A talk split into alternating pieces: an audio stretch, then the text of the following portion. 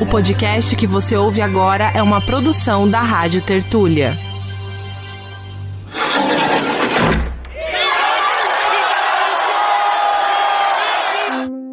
A obra do Jorge Ben está cheia de charadas. Tem coisas que, que são estratégias, por exemplo. Uma que eu costumo dizer é quando ele canta Tira jimbo de quem tem, dá jimbu para quem não tem. Jimbo é búzio, búzio é cauri, búzio é dinheiro. Uma população negra no Rio de Janeiro dos anos 60 que frequentava roça, terreiro, cumba, e não só, sabia disso, os censores não sabiam. Então passou. Uma música tá chamando a retomada, né? Tá chamando para o sequestro, para reapropriação. Tira jimbo de quem tem, dá jimbo para quem não tem. E aí ele se declarava apolítico. Começa agora a Guilhotina, o podcast do Le Monde Diplomatique Brasil. Eu sou Luiz Brasilino e estou aqui com Bianca Pio. Salve, gente, tudo certo? Bom, neste episódio a gente recebe o historiador Alain da Rosa. Oi, Alain, tudo bom? Joia, tudo bem com vocês? Tudo certo. Bom, bem-vindo ao nosso podcast Guilhotina. Mestre e doutor em Imaginário, Cultura e Educação pela USP, Alan é autor de Ninhos e Revides, Estéticas e Fundamentos, Lábias e Jogo de Corpo, e também de Águas de Homens Pretos, Imaginário, Cisma e Cotidiano Ancestral em São Paulo, entre outras publicações. E ele lançou recentemente o livro Balanço Afiado, Estética e Política em Jorge Ben, em parceria com Davidson Faustino, pela editora Fósforo. E é sobre essa obra que a gente vai conversar com ele agora. Bom, Alan, para começar, a gente queria te perguntar como é que surgiu a ideia de produzir esse livro, né? No, na introdução do livro tem muito um diálogo seu com o Davidson, então acho que seria interessante trazer um pouco como é que como é que foi a produção a quatro mãos, né? Sim. Licença aí, agradecido pelo convite, viu? A gente conversa que nem sabe quando nasceu esse livro, porque ele está no miolo do que a gente vive há muitas décadas. Mas o livro em si, né, a chave do livro, a gente tocou no meio da pandemia. Eu estava no quintal da minha casa em Americanópolis, zona sul de São Paulo, ouvindo há dois, três, quatro dias e noites Jorge Ben, encantado, fascinado, reescutando, descobrindo faixa a faixa, ouvindo disco após disco, ouvindo de trás para frente, ouvindo a introdução de uma música 10, 15 vezes seguidas, como eu tenho o hábito de fazer quando eu admiro muito um artista, um escritor, que é mergulhar em cada sílaba, mergulhar na caminhada, entender as diferenças de estilo. E eu, fascinado, liguei numa noite para o Davidson, em Cossin, que é meu amigo há 20 e poucos anos. Ele também é dos movimentos que eu também sou original. A gente é fruto e é jardim de movimentos das quebradas de São Paulo, do hip hop, núcleo de consciência negra, e a gente se conhece de estradas e também das quebradas daqui, né? Bantu, vários lugares. Depois a gente pode até falar do nome desses coletivos. E aí nessa mão que eu liguei para o Davidson, o Davidson chapou junto. O Davidson entranhado, como tanta gente, nas desgraças da pandemia, a gente perdendo parceiro, a gente encafuado, ele trabalhando 25 horas por dia. E respondeu para mim, comovido também, lembrando de momentos com a música do George Ben, encontrando nas letras das músicas algumas dúvidas. E a gente trocou muito desses fascínios. A gente trocou muitas mensagens para o WhatsApp. São essas que estão na introdução do livro.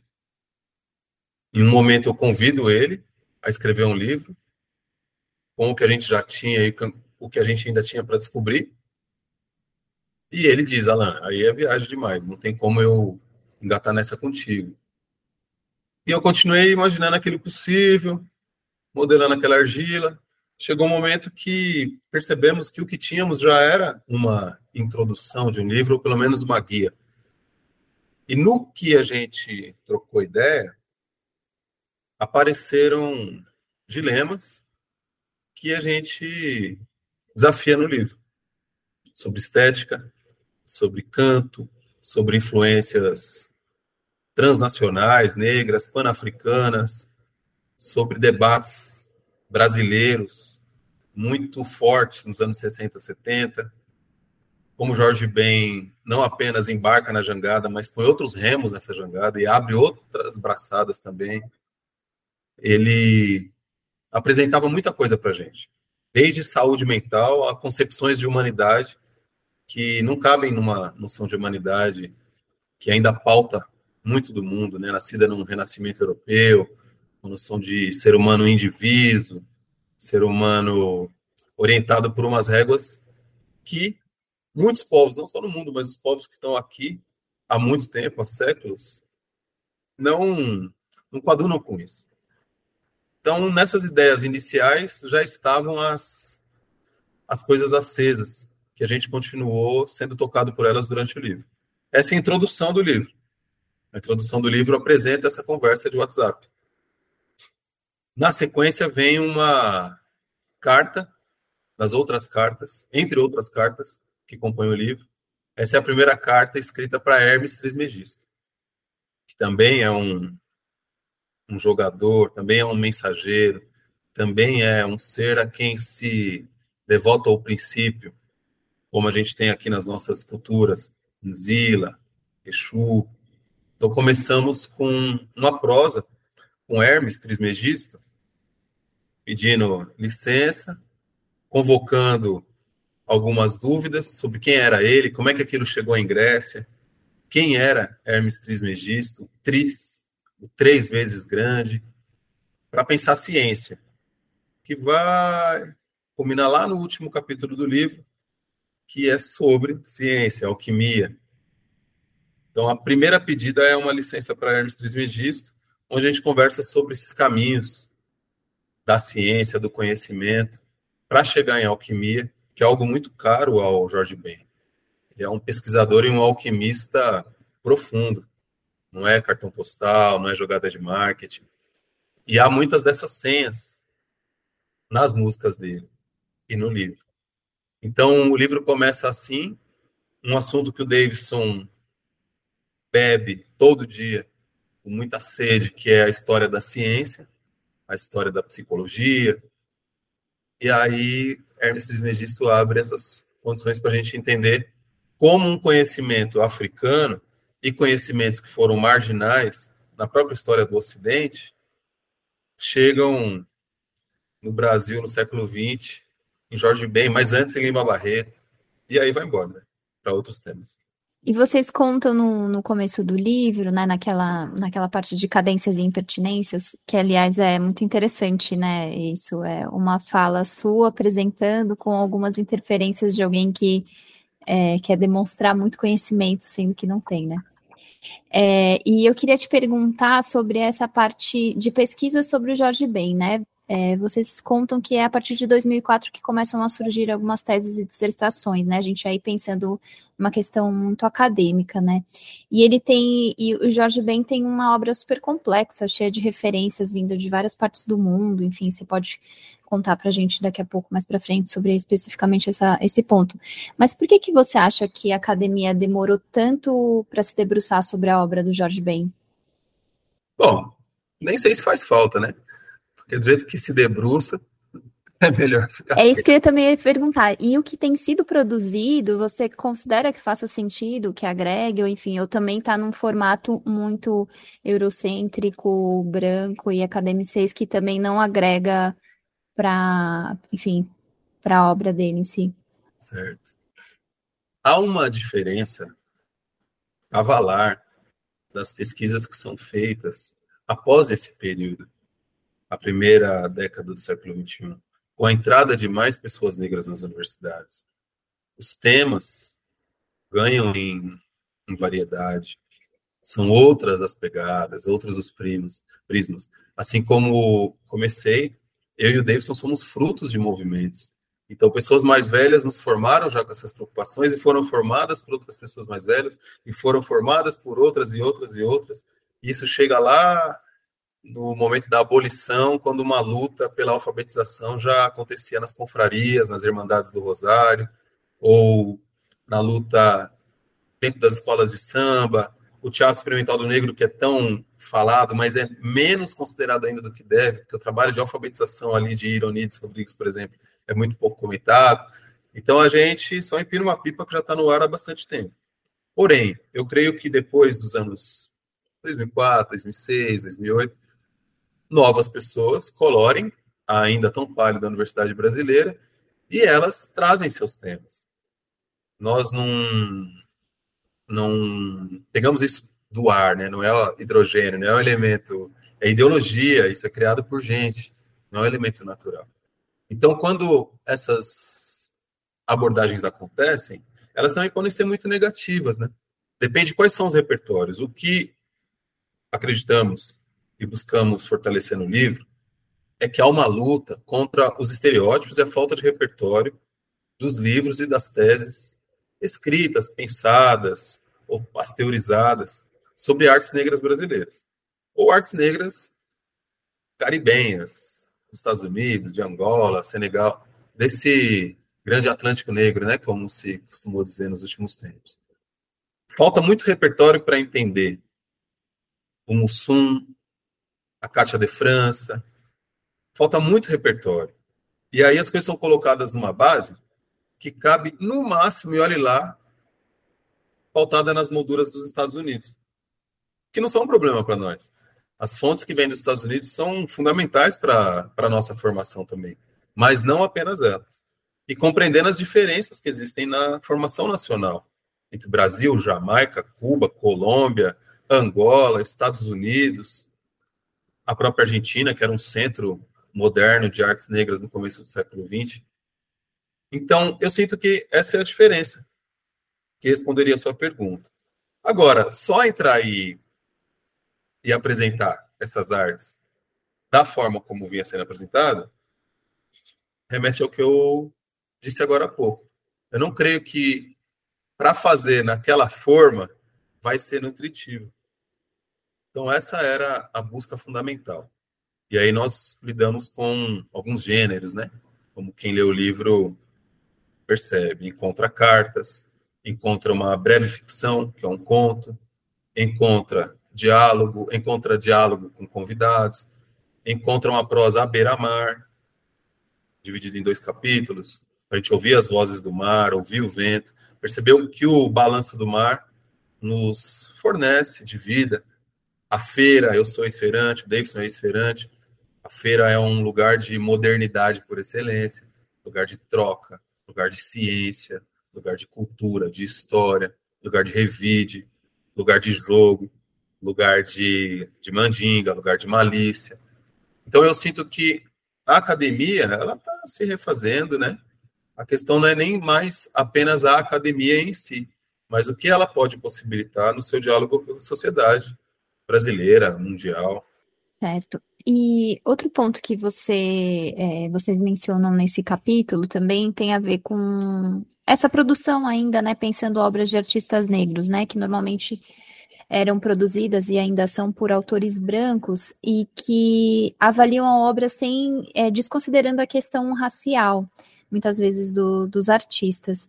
E aí eu queria te perguntar, pensando na, na obra do Jorge Ben, como é que a questão racial aparece? Porque muitas vezes é apontado o disco África como um, um disco-chave, mas quem, enfim, tem a possibilidade de ouvir outras, é, os outros discos dele entende que a questão é mais, mais ampla, né? O África Brasil, que você diz? África Brasil, é o disco África ah, Brasil. Escasso, né? Uma benção de viver. A primeira questão que você põe. Eu sinto que é um problema, mas também não é um problema absoluto ser escrito, ser escrito por pessoas brancas. É um problemaço que reflete várias coisas, ser quase sempre escrito, publicado, comentado e premiado só quando é escrito por pessoas brancas. As biografias que eu leio, e li sobre Luiz Melodia, Mussum, Clementina de Jesus, Elza Soares, não a de José Louzeiro. José Louzeiro, quando eu li há 10, 12 anos atrás, eu achei incrível. Gostaria de reler agora. A mais recente. Elas são pífias. Elas são estereótipos. Elas seguem um formato, a infância sofrida, a descoberta da arte, a sucessão, aí vira uma revista Caras, depois a decadência e a morte. Não se toca nas fontes estéticas, não se toca nos bailados sociais, sabe, nas farpas que se passa. Quando se toca a um tom de denúncia que também cabe no sensacionalismo, lida com a piedade, né, a culpa do leitor branco. Isso pouco toca o fundamento que essas pessoas lidaram, renovaram e apresentaram, entre muitos outros exemplos. Eu admiro demais um pesquisador, um escritor, Robert Ferris Thompson, que é branco. O que esse cara escreveu sobre estéticas africanas é muito bom. Muito bom. Tem fundamento, tem repertório, tem viagem, tem observação, tem percepção de si. Quando ele escreve sobre a estética do cool, quando ele escreve sobre The Flash of the Spirit, a luz do espírito, quando ele escreve sobre fundamentos sonoros, quando ele escreve sobre continuidades e inovações na lida com as águas, quando ele escreve de arte contemporânea, de artistas negros do sul dos Estados Unidos, da Jamaica, e como aquilo se relaciona com Senegal, tem Dendê ali, tem base, tem fundamento, tem repertório. A gente tem um historiador aqui, o Rafael Galante, que sempre devo citar, é da nossa geração, é uma referência para nós. É uma das pessoas que mais sabem sobre Congo, Angola, reinados. Então, não é necessariamente um problema que sejam pessoas brancas. Agora, quando a gente sabe da qualidade da obra de pessoas negras que não são publicadas, porque não são palatáveis, porque não escrevem aquilo que as editoras já gostariam que elas publicassem, entende? Aí a gente tem um problema. Muitas vezes as editoras não são nem casa de caridade e nem movimento social comunitário. As editoras são casas comerciais. Então, o que, que elas esperam? O que elas querem, né? Muitas vezes a gente vê hoje, por exemplo, a publicação de livros escritos por pessoas que são sucesso na internet. Pode ser bom, pode ser ruim. E a gente tem pesquisadoras mais velhas que deixaram legados que vão ficando para trás como se não tivessem existido. Hoje existe uma moda, com toda a importância que possa ter, uma moda que usa um, um nome, né, decolonial. Tudo bem. O que, que é isso? Tudo pode se tornar decolonial. As pessoas que nos estampavam como racistas, ao contrário, como bravas demais, radicais, nos tiravam da sala, hoje estão lançando livros com essa estampa decolonial. E há uma pretensão também de pessoas que estão nessa, nessa barca de achar isso está registrado em livro. Decolonialidade e negritude. De achar que. Qual é a contribuição delas? Sistematizar o pensamento negro como assim, né? Os NEABs nas universidades, núcleos de estudos afro-brasileiros, pessoas como Petronilha Beatriz, nossa afinada mestra Zoilda Loreto Trindade, pessoas que eu cito aqui nome, faço questão de louvar nossos ancestrais, talvez pessoas ainda não conheçam, e que são importantes para nós e que todos deveríamos conhecer, né? Assim como conhecemos o nome de Jorge Ben, ou de Kabengele Munanga, outros e outros professores. Então, essa academia já foi pretejada também, a gente não inventa do nada. E às vezes as pessoas não faziam parte dessa lógica a mil por hora das redes sociais digitais, onde qualquer superficialidade passa a ser conceito, né? Então, admiramos essas obras, questionamos outras obras, e quando aquele capítulo acontece cadências e impertinências, ele traz algo que aconteceu mesmo, acontece toda hora. Atualmente eu faço pós-doutorado na Universidade de Colônia, Alemanha lido com isso.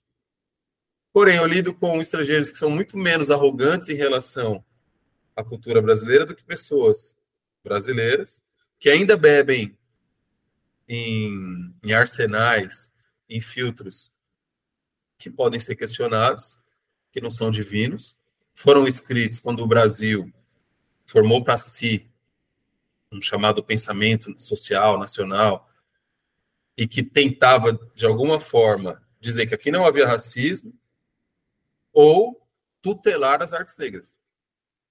Eu acho importante isso. A gente teve no começo do século XX, isso está no livro, né? O Jorge vem fazer o que ele faz nos anos 70, a gente tem modernidades negras que estão publicando, pensando, atuando na cidade desde o século XIX, desde a escravidão urbana, desde a imprensa negra, o Menelik, o Clarim da Alvorada, essas pessoas já estavam sonhando com que nossas obras fossem esmiuçadas com fundamento.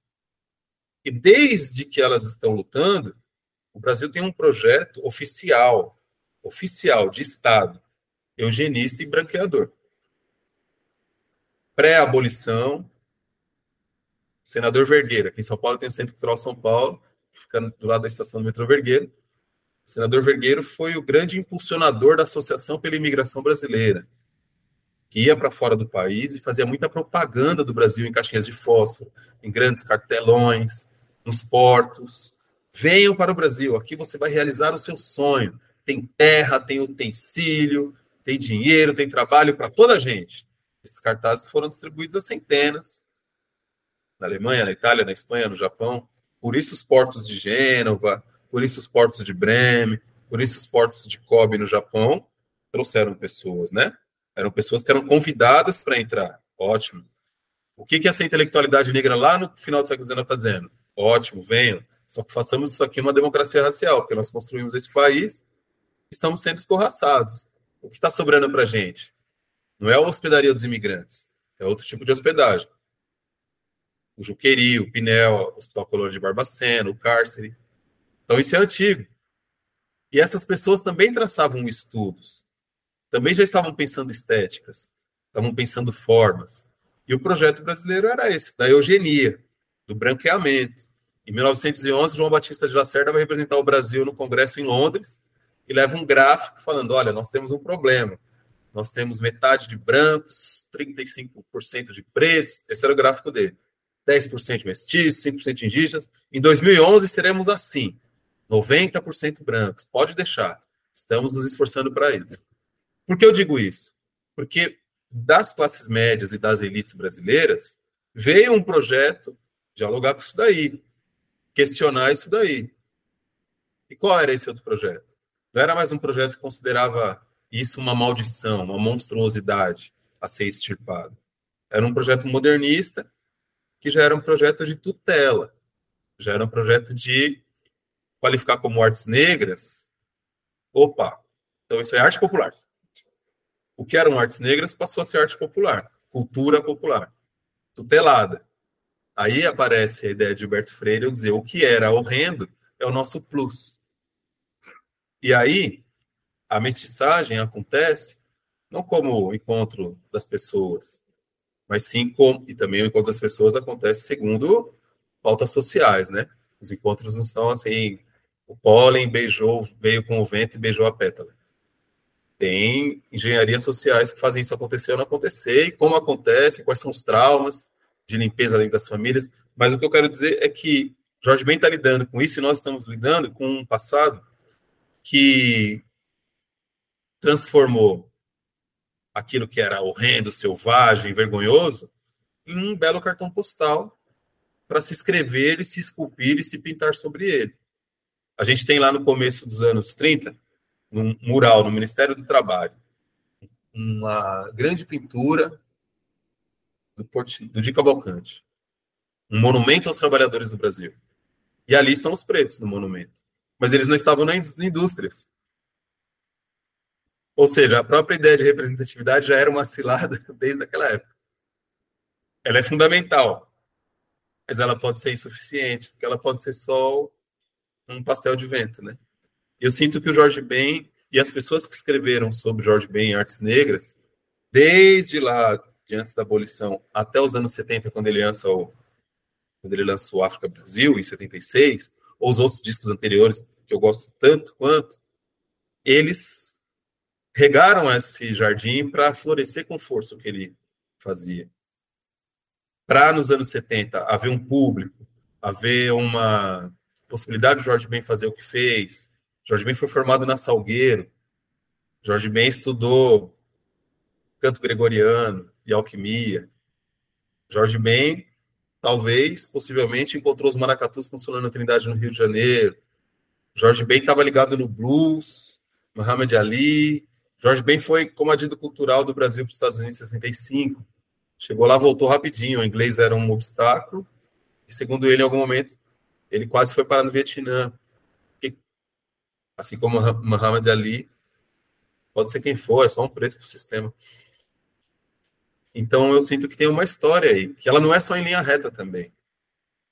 E talvez as cartas, como a gente lida com memórias e memórias e sonhos, desejos, quase nunca vem em linha reta, talvez as cartas e os diálogos eles possam desanuviar esses nós aí.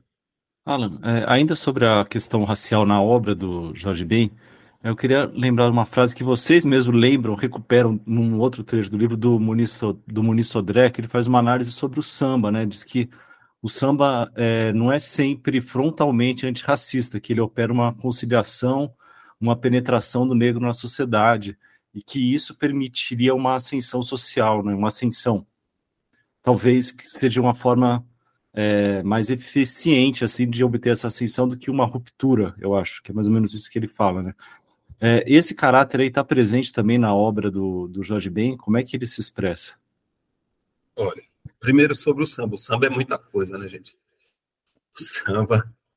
Tinha que ter um planeta paralelo ao planeta Terra para caber o samba e não ia caber, né? Tem muito tipo de samba, muita gente fez samba, samba de todo tipo, né? Samba, samba de enfrentamento, samba visando contato, ascensão social, o professor Maurício Sodré, ele, nesse momento do livro, está conversando conosco, algumas diferenças, a gente está conversando com ele, dialogando sobre Fanon. Fanon diz de racismo e blues. Se não houvesse esse racismo, haveria esse blues? Talvez, talvez não, né?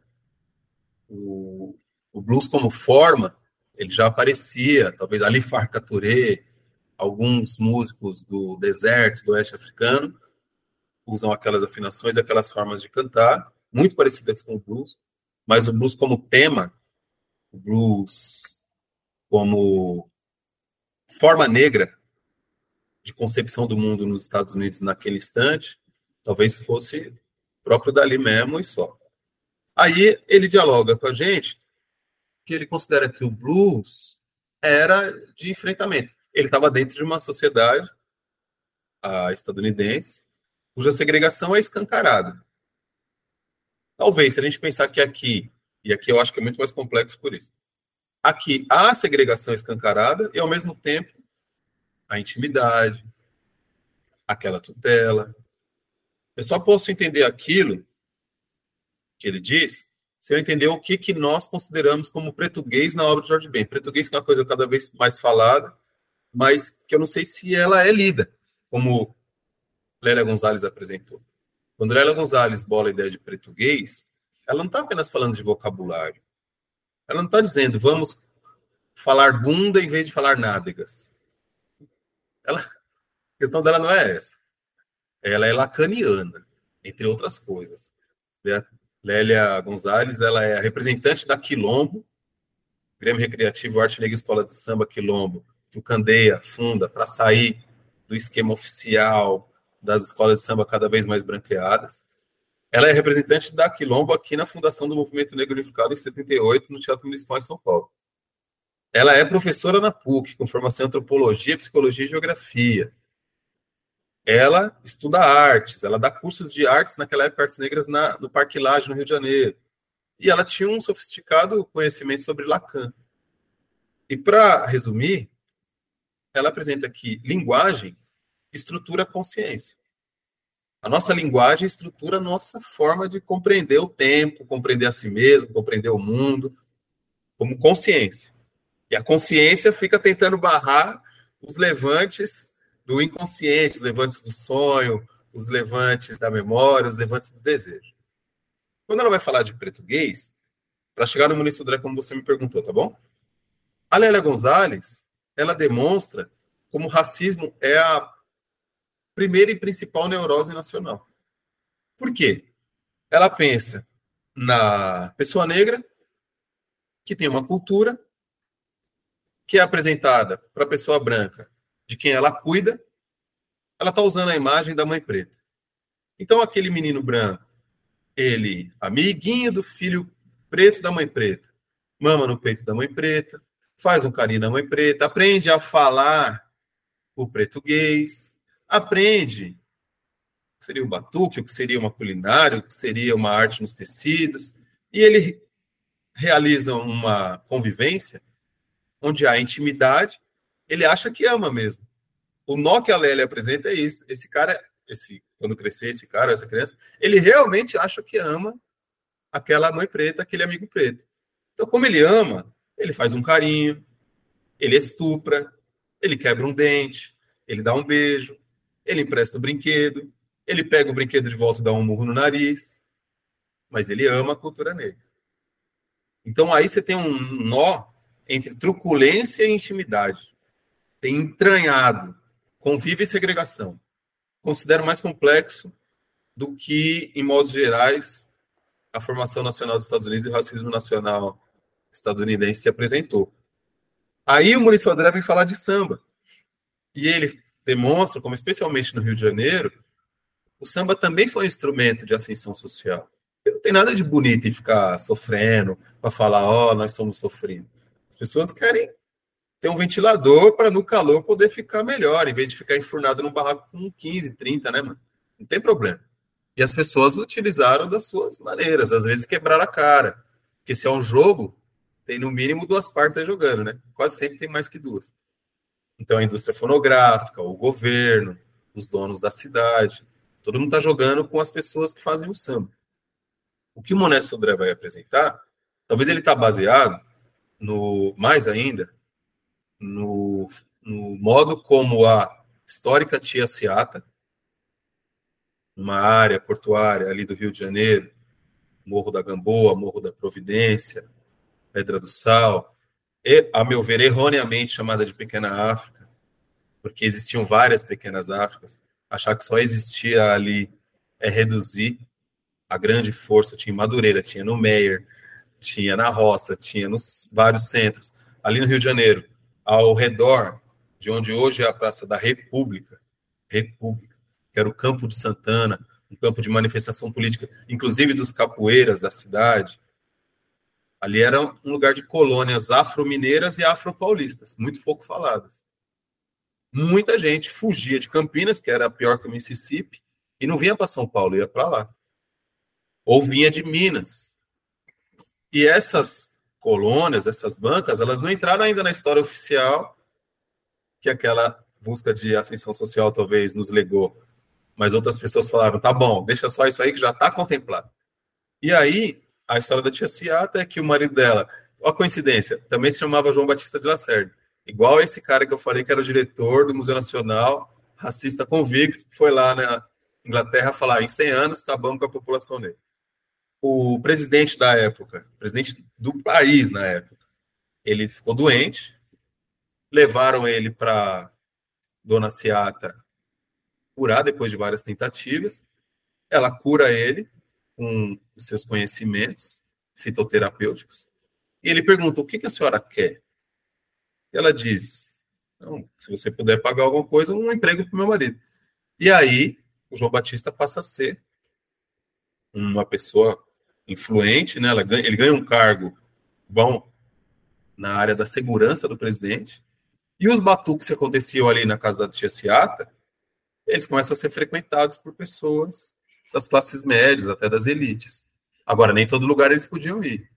Não é à toa que o grupo Fundo de Quintal chama Fundo de Quintal. Então sempre teve esse jogo, que também já foi muito romantizado, né? Muita gente já escreveu sobre isso esse jogo entre os pretos e as classes médias, classes altas, sabe? Também às vezes fica mais pelo pitoresco do que pelo político. Se há a possibilidade de ter saúde, de ganhar, ganhar dinheiro, ganhar mundo, ganhar respeito, então é uma brecha possível. Agora, eu diria que é sempre precário. Acabei de falar George Ben, quase foi parar na guerra do Vietnã. É sempre precário esse respeito é sempre frágil ainda a situação. A corda não está equilibrada, né? Então, nisso que o Muniz Sodré apresenta o samba como uma estratégia. E essa estratégia, ela já está no próprio corpo e no canto e na música. Nessas brechas entre a pergunta e a resposta, nessas entonações. Eu considero, as minhas pesquisas, que um dos fundamentos das artes negras é prezar pelo incompleto, prezar pelo lacunar, né? Para falar difícil, prezar pela brechinha, prezar pelo espaço a sempre se deixar aberto e provisório na literatura, nas pinturas, nos bailados e nas musicalidades. E eu sinto que uma das formas que o Jorge Ben, uma das formas com que o Jorge Ben atua nisso daí é deixando a obra dele cheia de senhas. A obra do Jorge Ben tá cheia de charadas. Tem coisas que que são estratégias, por exemplo. Uma que eu costumo dizer é quando ele canta Tira jimbo de quem tem, dá jimbu para quem não tem. Jimbo é búzio, búzio é cauri, búzio é dinheiro. Uma população negra no Rio de Janeiro nos anos 60 que frequentava roça, terreiro, cumba, e não só. Em casa aprendia isso. Dá um jimbo para o menino ir ali no mercadinho comprar um pão. Sabia disso, os sensores não sabiam. Então passou. Uma música tá chamando para retomada, né? Tá chamando para o sequestro, para reapropriação. Tira jimbo de quem tem, dá jimbo para quem não tem. Então, ele também usou isso para bailar censuras. E aí ele se declarava apolítico, cantando Negro é Lindo, do Muhammad, cantando Cassius Clay, Muhammad Ali, no ano que a ditadura militar proibiu a categoria cor e raça no censo, só para ter noção do contexto. A ditadura militar, a ditadura civil militar dizia que isso não era problema no Brasil, isso era problema nos Estados Unidos. Não vamos importar esses problemas. Então não tem que ter isso no censo. Como se isso não fizesse muita diferença para pensar habitação, saúde, escolaridade, políticas públicas. Então, nesse mesmo ano, ele dizia que era político e lançava no ano seguinte um disco chamado Negro é Lindo. Até aí é palatável também para as classes médias. Mas cantando quem? Cantando símbolos de revide, né? Muhammad Ali e outras imagens mais. Perfeito, Alan. Eu ia perguntar isso do apolítico. Perfeito, já respondeu a minha pergunta. É, ah, então vou passar para o próximo ponto, para a próxima pergunta que eu tinha feito, que assim, o livro de vocês, ele me parece aí uma interpretação minha, depois se eu tiver errado, você me corrija, por favor. Me parece que o livro reflete muito aquela, uma, uma parte do livro, né, reflete muito aquela crítica do, do Fanon, né, que o, o Davidson é um especialista né, em Fanon, a gente, inclusive, entrevistou ele no episódio 61, eu fui buscar aqui. Recomendo os, os ouvintes aí que, que não ouviu ainda, vá lá procurar. Enfim, é, o livro reflete muito aquela crítica do Fanon que denunciava uma concepção de que os negros seriam a emoção, o corpo, e os brancos a razão e a mente.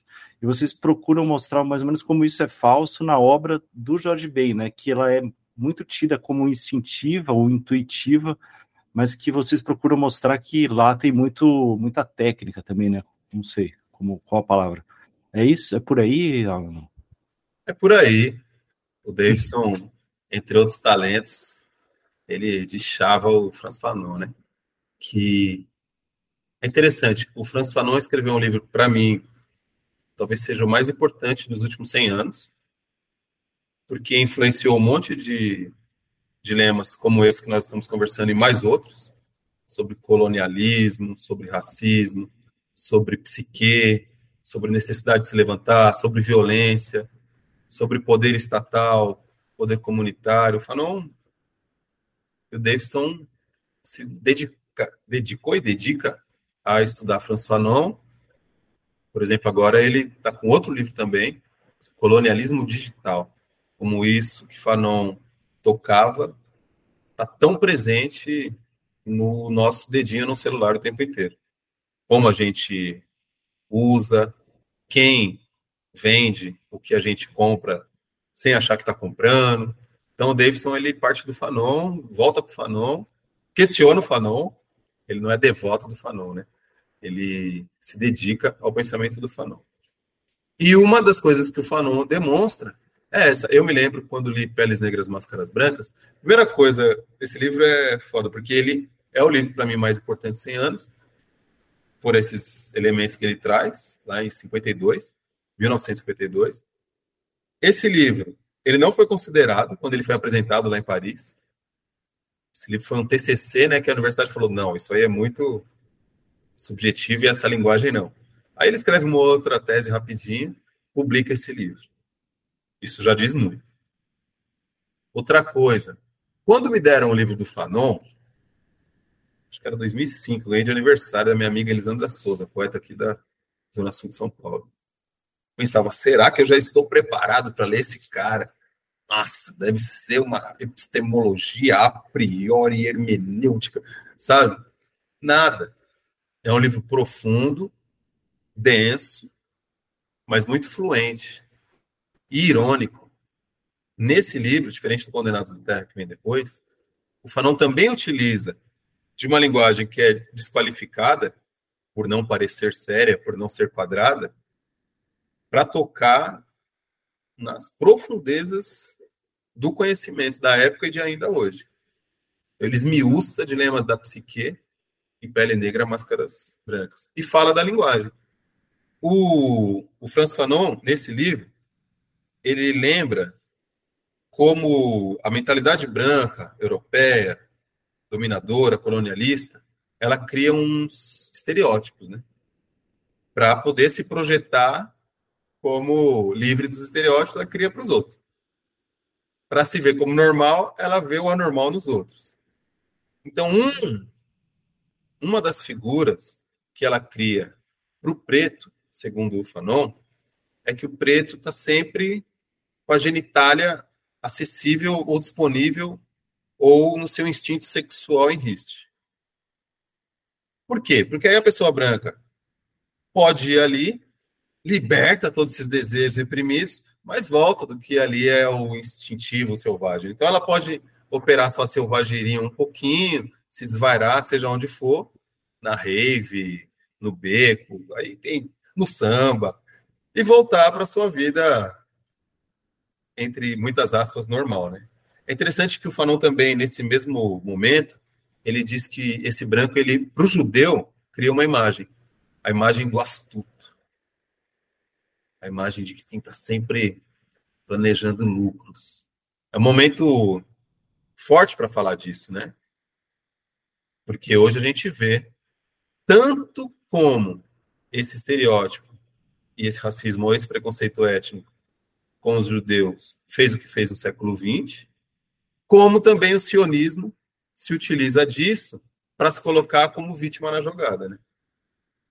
Então, o sionismo, ele pode chamar de antissemitas. Aquelas pessoas que trazem isso à baila, estão conscientes disso e também sabem de como os sionistas podem operar genocídios, como, por exemplo, o que, a meu ver, vocês não estão perguntando sobre isso, quiserem censurar, depois vocês tiram, como eles estão bombardeando a Palestina nesse instante, entendeu? Agora, isso é interessante porque o, o Fanon, ao colocar isso, ele nos livra de qualquer essencialismo. Ele também não coloca o preto como vítima, como alguém assexuado. A questão não é essa. Ah, se eles estão falando que a gente é sempre sexualmente quente, vamos ser gelados. Não, a questão não é essa, o problema não é nosso. Saca? Então, o, o fardo desse sempre instintivo, sempre ingênuo, sempre força da natureza, ele aparece de várias formas, né? Talvez porque pensaram que a, a nossa natureza também não possa ser racional. E o Jorge Ben, entre tantas outras pessoas, demonstra que pode ter pulsação, pulsões e serenidade. Cabe no, no labirinto que é ser gente. Estudar para tacar fogo. Ou tacar fogo para estudar.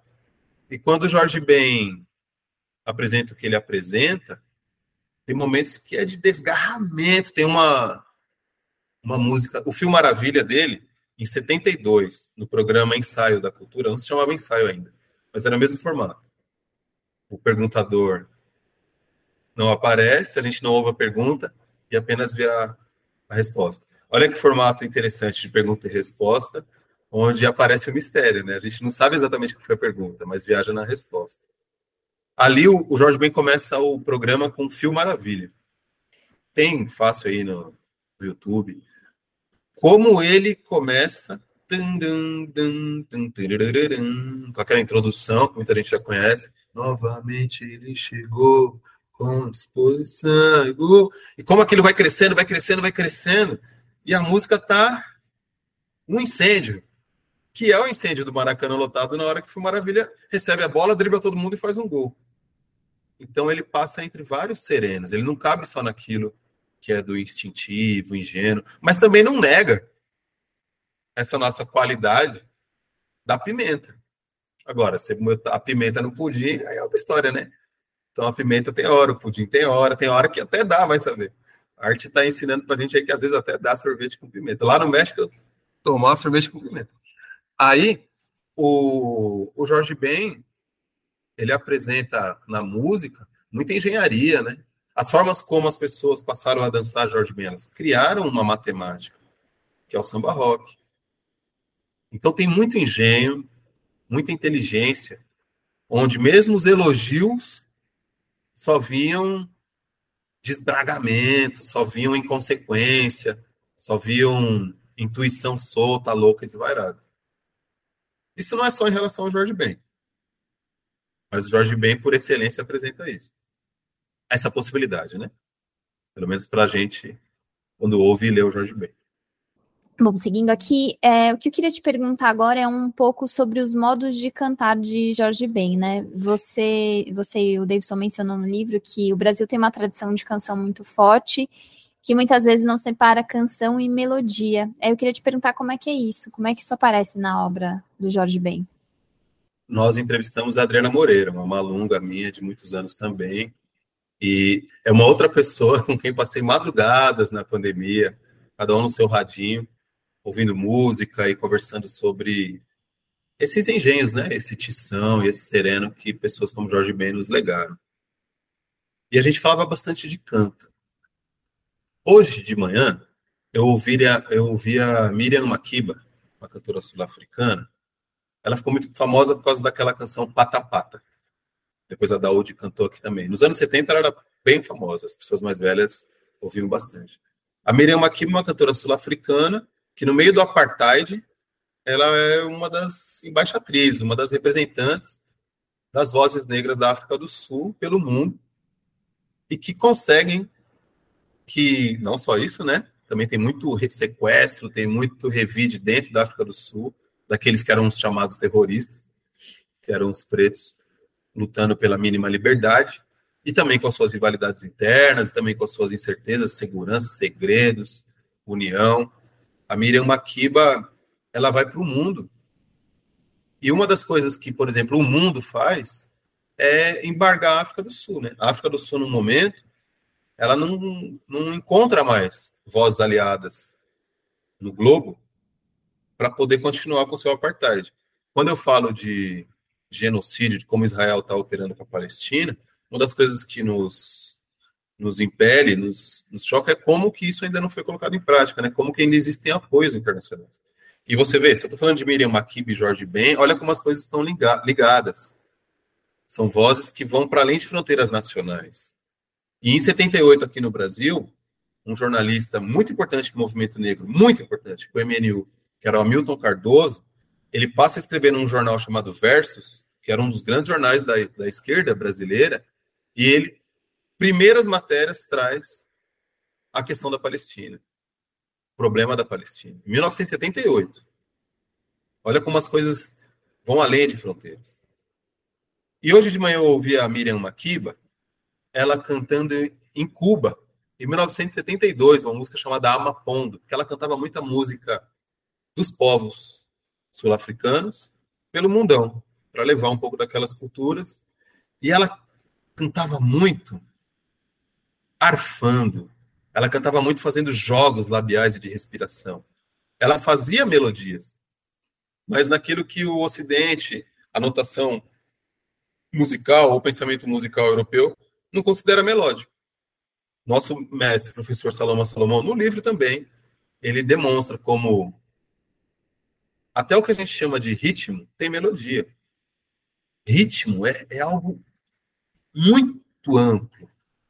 Ritmo não é medida, não é métrica, não é batistaca. Ritmo é um dos capítulos nossos né, no livro. Ondas, contratempos e malícia. No ritmo tem muitas dimensões temporais que nos ensinam dimensões de ser gente. Através dos muitos ritmos, quando eu falei do congado, do reinado, quantos ritmos tem ali dentro num reinado descendo uma ladeira em contagem?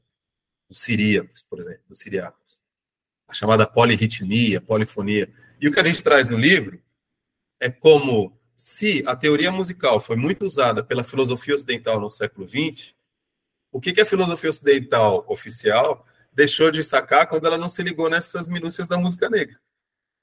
Só uma coisa para destacar. Se tempo é uma categoria fundamental da filosofia, esse racismo epistemológico, né, uma palavra difícil, esse racismo que chuta para o bueiro culturas, conhecimentos que consideram meramente instintivos ou acessórios ou para ou curtir só no carnaval, esses conhecimentos eles dão outras formas de viver, outras formas de conhecer o tempo na sua intimidade, na carne do cotidiano. Então, quando eu ouvia a Miriam Makiba cantando, eu me fascinava como ela fazia muito, 10 mil vezes melhor do que eu fiz agora, né? Ela era, ela era a Makiba. E como ela dançava a nossa sensibilidade, magnetizava a nossa sensibilidade.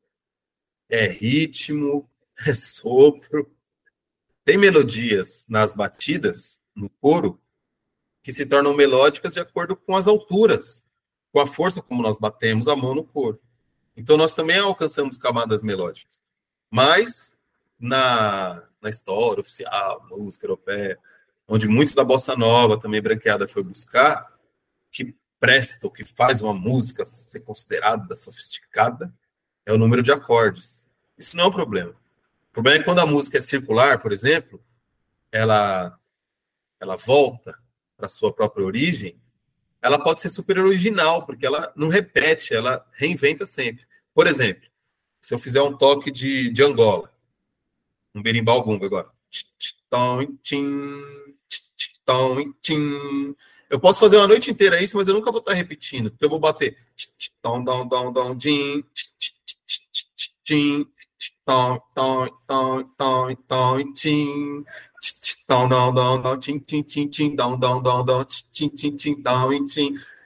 E a marcação é aquela, a marcação, ela não é sempre repetir. Ela é circular, mas em cada passo dessa roda a gente inventa. Há quem via apenas mesmice. O que eu posso fazer, né? A gente tem que escrever um livro para demonstrar a sofisticação do que considerava um rude. O canto do Jorge Ben ele também está nessa. Os cantos do Jorge Ben. Ele lida com rouquidão, ele lida com os melismas, que são não comuns, mas não são tão raros né, nos cantos negros, que são aquelas notas, são aqueles cantos cuja sílaba se estende, mas a gente oscila notas, que é bem o canto dos muezins árabes, dos aboiadores. O Jorge Ben faz isso no Que Nega é Essa que nega essa.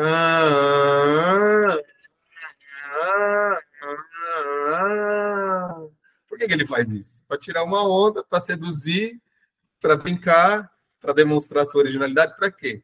Para que, que será? Isso aí é considerado um mau canto. Por muitos. Quando ele faz voxe, ele é considerado infantil.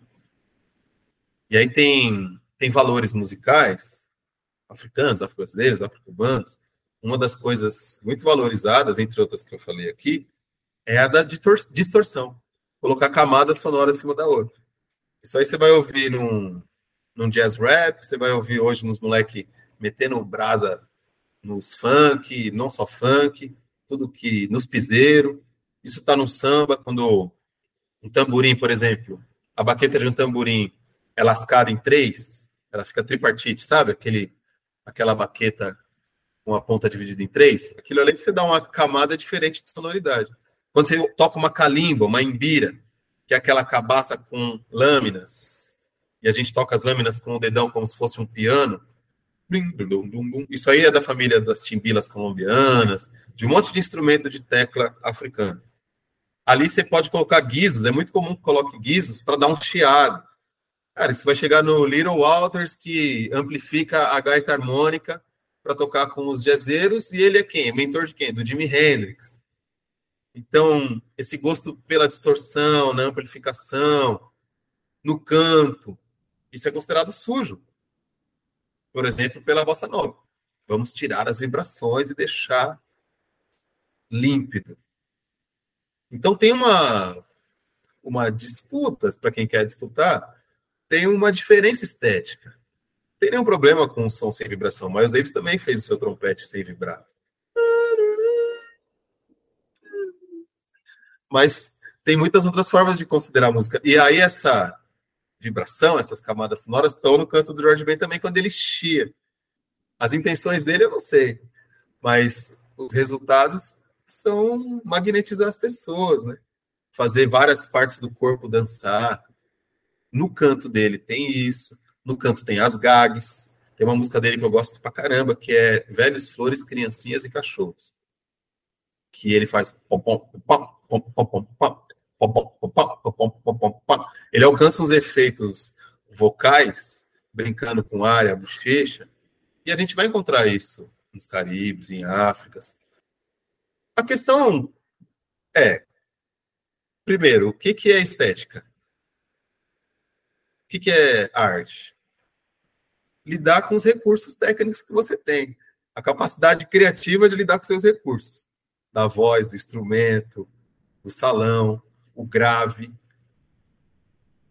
Quais são os recursos que ele agiliza, ele usa para ser original? Onde ele vai buscar?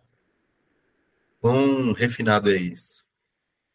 O violão dele, poxa, o violão dele, aquele é alquimia, né? O violão dele, conversando com Melvin Santana, que é um músico um maestro, um amigo, entrevistado no livro, e tem isso no livro, o Melvin dizia, entre outras coisas, que a afinação de George Ben é um mistério, né? Pouca... Diz que só o Fritz Escovão, que tocou com ele no trio Mocotó, sabe aquela afinação. Outros dizem que sabem, mas não fazem por respeito a ele. Bom, isso aí é um mistério frutífero. Não, não cabe querer resolver. Mas o violão dele, o Melvin dizia, é tão fascinante no andamento quanto no colorido. Então ele faz naquele violão o papel de um banjo, de uma vaquinha, de um violão de sete cordas. Ele nos leva levada, né? A levada do Jorge Ben, levada. E ele dá o colorido, que faz a gente viajar em cada nota que ele inventa colocar ali. Tudo isso que eu tô falando não dá nem pro cheiro do que, que é o violão dele. Né? Que ali é que tá o bambá mesmo. Tem muitas tem muitas graças na poética, na sonoridade. E o grave é uma das marcas desse dedão dele. Quando a gente menos espera, mesmo que você já conhece a música, bastante, ele dá aquele pão no dedão. Aquilo leva o nosso corpo para se movimentar. Aquilo ali é um diálogo com o corpo que escuta. E o grave é fundamento musical africano. O agudo, muito importante, mas o grave é fundamento, o grave é importância.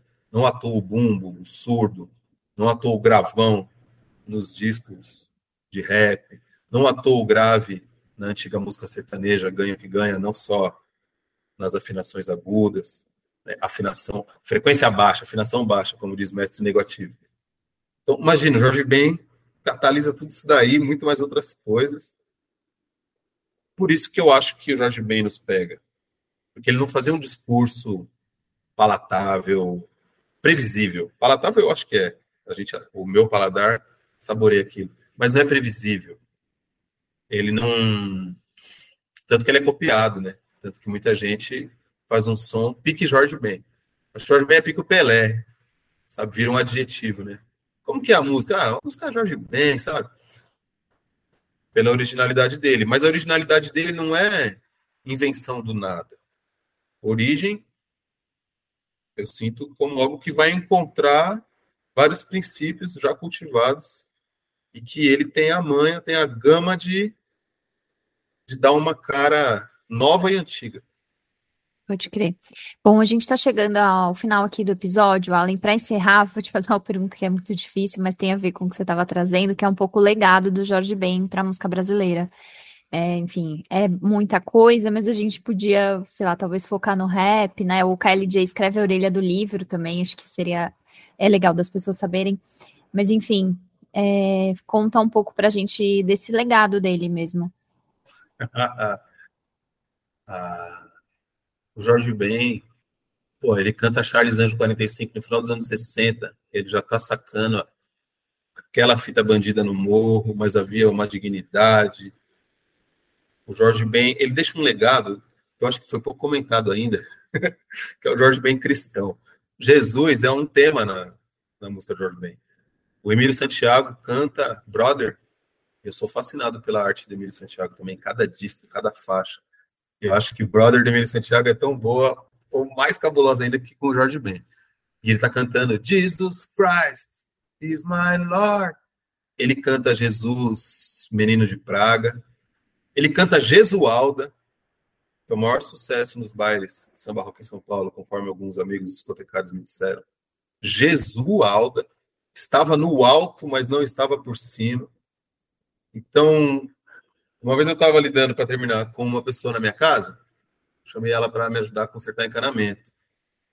E pelos seus fundamentos religiosos, ele não, não trocava ideia comigo. Ele achava que eu era da banda do demônio. E aí não tomava água, não, não falava um A. Tudo bem, né? cada um no seu cada. E era por orientações do seu pastoreio. Um dia eu estava escrevendo, ouvindo Jorge Ben, Jorge Ben estava cantando alguma música que ele fala de Deus. Acho que é Velhos Flores, Criancinhas e Cachorros.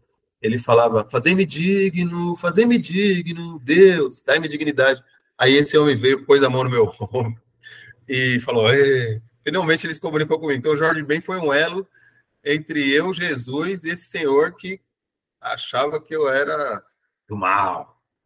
O Jorge Ben lidou até com isso. E tem outras coisas, né? Além do rap, do samba, do mangue beat. O Chico Science faz um sampler de Bulldog. O Jorge Ben, ele deixou um legado que a gente nem reconhece logo de cara em algumas pessoas também. É legal isso. O legado não é facilmente reconhecível, mas a levada tá ali, né? E a forma de, de compreender as metrópoles também conversando agora com vocês, eu estou pensando como o Jorge Ben, ele, ele foi fundamental para Rio de Janeiro nos anos 70 se inventar como Rio de Janeiro, naquele mito Rio de Janeiro anos 70, né? Praia, sol, Flamengo. Isso não é desde 1910, 1920, 1940. Copacabana era mangue, né? Copacabana era subúrbio, igual o Meia. Então eu sinto que o Jorge Ben também deixa esse legado. É um Brasil já metropolitano, né? Bastante urbanizado nos anos 70, e ele está trazendo magia da vida urbana. É lógico, uma exuberância carioca, né? com uma visão muito verde, muito mar, mas ele está dizendo de encontros que acontecem no meio da rua, no meio da chuva. Então talvez seja esse legado também. Ele já faz uma música urbana encantada. É isso, Alan. Super obrigada pela participação aqui no nosso programa. E foi um prazer trocar essa ideia com você. Oh, muito obrigado por vocês nos convidarem, muito obrigado por lerem o livro, muito obrigado pelo trabalho que vocês fazem. Que as dúvidas de vocês tenham encontrado outras dúvidas minhas. Às vezes as respostas não são a melhor saída, né? Então, vida longa para o programa de vocês. Muito obrigado pelo convite. Convido as pessoas que estão ouvindo também para na livraria, na biblioteca, dar uma cafungada no livro lá, farejar o livro, passar a mão no livro, ler uns trechinhos.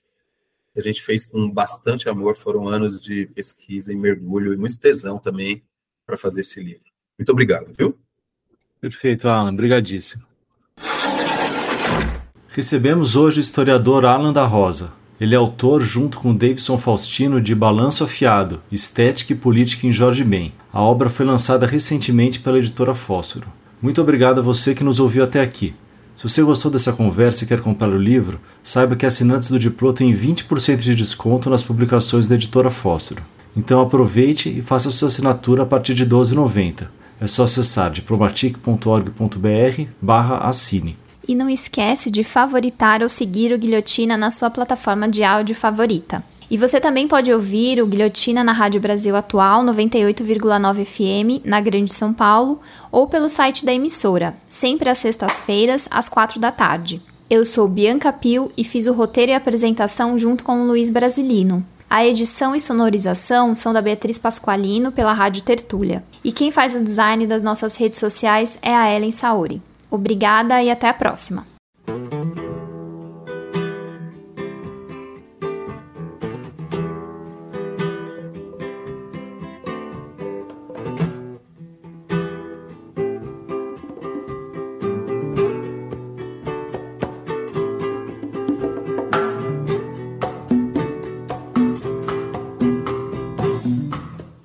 Novamente ele chegou com inspiração. Com muito amor, com emoção, com explosão em gol. Sacudindo a torcida aos 33 minutos do segundo tempo. Depois de fazer uma jogada celestial em gol. Tapelou, driblou dois zagueiros, deu um toque, driblou o um goleiro. Só não entrou com bola e tudo, porque teve humildade em gol.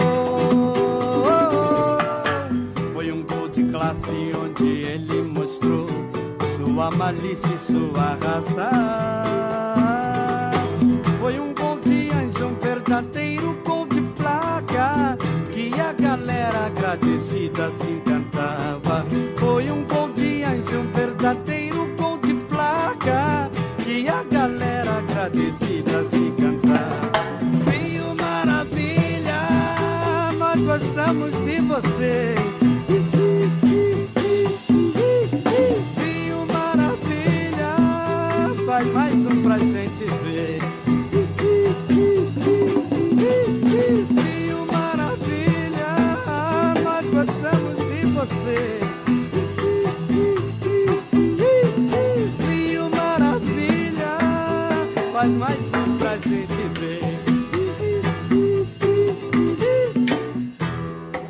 Novamente ele chegou com inspiração. Com muito amor, com emoção, explosão em sacudindo a torcida aos 33 minutos do segundo tempo. Depois de fazer uma jogada celestial em gol, tabelou, driblou dois zagueiros, deu um toque, driblou. Quer produzir um podcast? Chama a Rádio Tertúlia, estúdio profissional e 20 anos de experiência na área. radiotertulia.com.br